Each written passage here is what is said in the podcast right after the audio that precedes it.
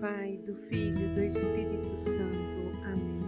Sejam bem-vindos ao nosso Café com o Senhor. Hoje é quarta-feira, 17 de maio de 2023 e nós pedimos ao Senhor, ao Deus Pai, ao Deus Filho, que envie o Espírito Santo sobre nós. Essa é a nossa oração de todos os dias. Que esse Espírito nos transforme, nos faça melhores. Que seja o Espírito da verdade em nós, Espírito que nos leve a praticar boas obras, que nos traga dons, talentos e virtudes. Meus irmãos, é sobre o Espírito Santo que nós estamos caminhando e estudando esses dias. E é Ele que nós clamamos nesta oração da manhã, para que fique conosco, para que nos oriente, para que esteja junto de nós e assim nós agradecemos a Deus Pai, a Deus Filho e ao Espírito Santo por permanecer junto de nós durante todo o nosso dia.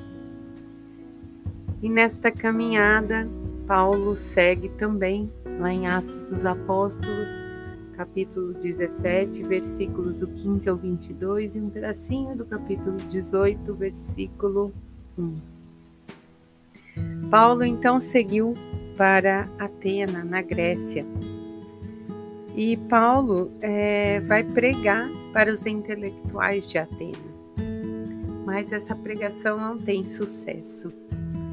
Nós sabemos né, que os gregos têm uma relação com o corpo né, naquele, naquele tempo e que recusa a fé da ressurreição. Eles não acreditam na ressurreição. Então, isso dificulta a pregação de Paulo. E Paulo começa dizendo com eles que vê neles uma religiosidade e começa a explicar que em um dos templos deles, Paulo viu é, que estava escrito a um Deus desconhecido. E aí Paulo vai explicar que esse Deus desconhecido, na verdade, é o nosso Deus, é o que nos criou, é o que criou céu e terra e tudo que existe e tenta convencê-los da divindade, de quem é Deus. Mas, como eu disse, sem sucesso. Porque quando Paulo diz para eles que Deus nos permite, permite a todos os povos, o arrependimento enquanto é tempo, porque vai chegar um momento, o um momento da justiça, em que o filho dele virá para essa hora. E esse filho foi exaltado na ressurreição, porque venceu a morte. E eles simplesmente acharam assim um absurdo isso que Paulo estava dizendo. Eles zoam, é, tiram sarro ali de, de Paulo imediatamente. Então, é, Paulo é vaiado, cita aqui na palavra Diante disso, Paulo se vê né, sem, sem sucesso e segue seu caminho, já pedindo o auxílio de Barnabé e de Silas para que o acompanhe para a comunidade de Coríntios. Então, nós vemos o quanto foi difícil para os apóstolos esse processo de evangelização. Os gregos, né, eles eram politeístas. Hoje lá predomina os cristãos ortodoxos, depois os católicos.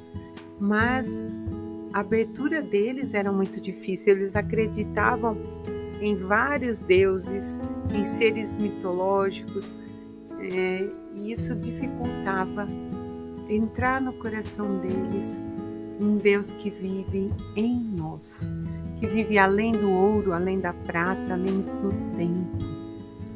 Olha que grande é Deus, porque quem fez tudo isso é Deus. Ele não está, ele está em todas as coisas, mas de uma maneira muito mais ampla do que eles conseguiam ver. E isso só se vê à luz da fé, da esperança, hoje pelo Espírito Santo. O Espírito Santo é que nos dá o entendimento de podermos acreditar. E a fé é um mistério. E nós professamos a nossa fé nesse mistério. Nem tudo precisa ser justificado, porque para nós é um, uma questão de fé, de acreditar em Deus que nós não vemos, mas que sentimos em nós o tempo todo. O salmista, no Salmo 148, vai dizer: Todos os povos, bendizei e louvar e louvai ao Senhor Deus. Todos. Deus se fez para todos.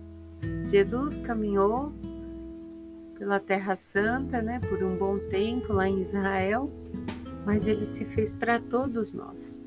Terras que ele nunca pisou, ele se fez para nós, porque ele está hoje aqui. Ele se faz em nós. É isso que o Senhor nos convida, a essa conversão, desse encontro pessoal com Ele. Na palavra do Evangelho hoje de João, capítulo 16, versículos do 12 ao 15, vai nos dizer que Jesus fala com seus apóstolos: Tenho ainda muitas coisas para vos dizer, mas não as podeis suportar agora. Quando ele vier, o Espírito da Verdade, ele vos conduzirá à verdade completa. Depois ele continua: Ele me glorificará, porque receberá do que é meu e anunciará. Tudo que o Pai possui é meu. Por, por isso, ele recebe o que é meu e vos anunciará. Olha essa ligação, é como eu gosto de dizer: o Pai e o Filho se amam tanto e esse amor transborda sobre nós pela ação do Espírito Santo. Por isso que Jesus diz: é necessário que eu vá para que ele venha e ele vem trazendo o que eu conheço, o que o Pai me dá. Jesus nos dá a conhecer pelo Espírito Santo. Deus então se revela ao Filho, que se revela ao Espírito, Espírito esse que é verdade e se revela a nós. E o Espírito Santo é ele que nos ajuda a ler a história passada e a viver a história presente. Porque se nós pegarmos a, a palavra de Deus, as Escrituras, a Bíblia, e se nós não clamarmos o Espírito Santo, é vã a nossa leitura. É uma leitura difícil, nós não vamos compreender, porque nós precisamos ter um olhar espiritual para fazer isso. Para compreender o contexto daquele tempo a evolução que temos hoje e compreender que essa palavra se faz viva e atual. Isso só é possível pela luz do Espírito Santo. Espírito esse que Jesus diz que tenho muitas coisas a, a vos dizer, mas não podeis suportar. Quando ele vier, ele conduzirá a verdade completa.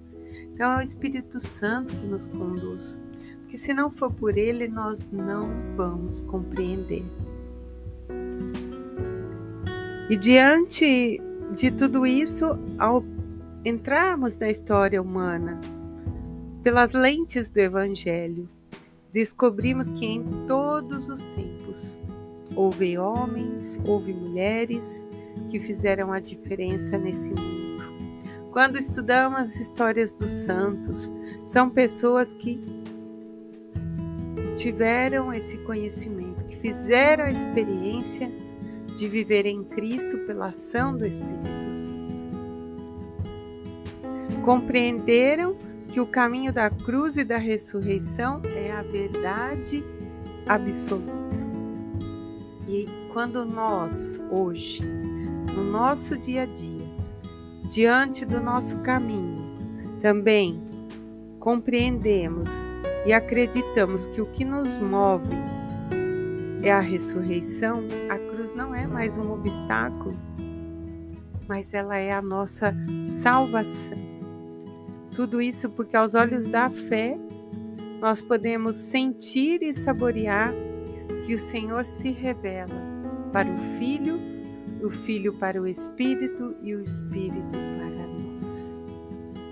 Que possamos permanecer nesta união. Em nome do Pai, do Filho, do Espírito Santo. Amém.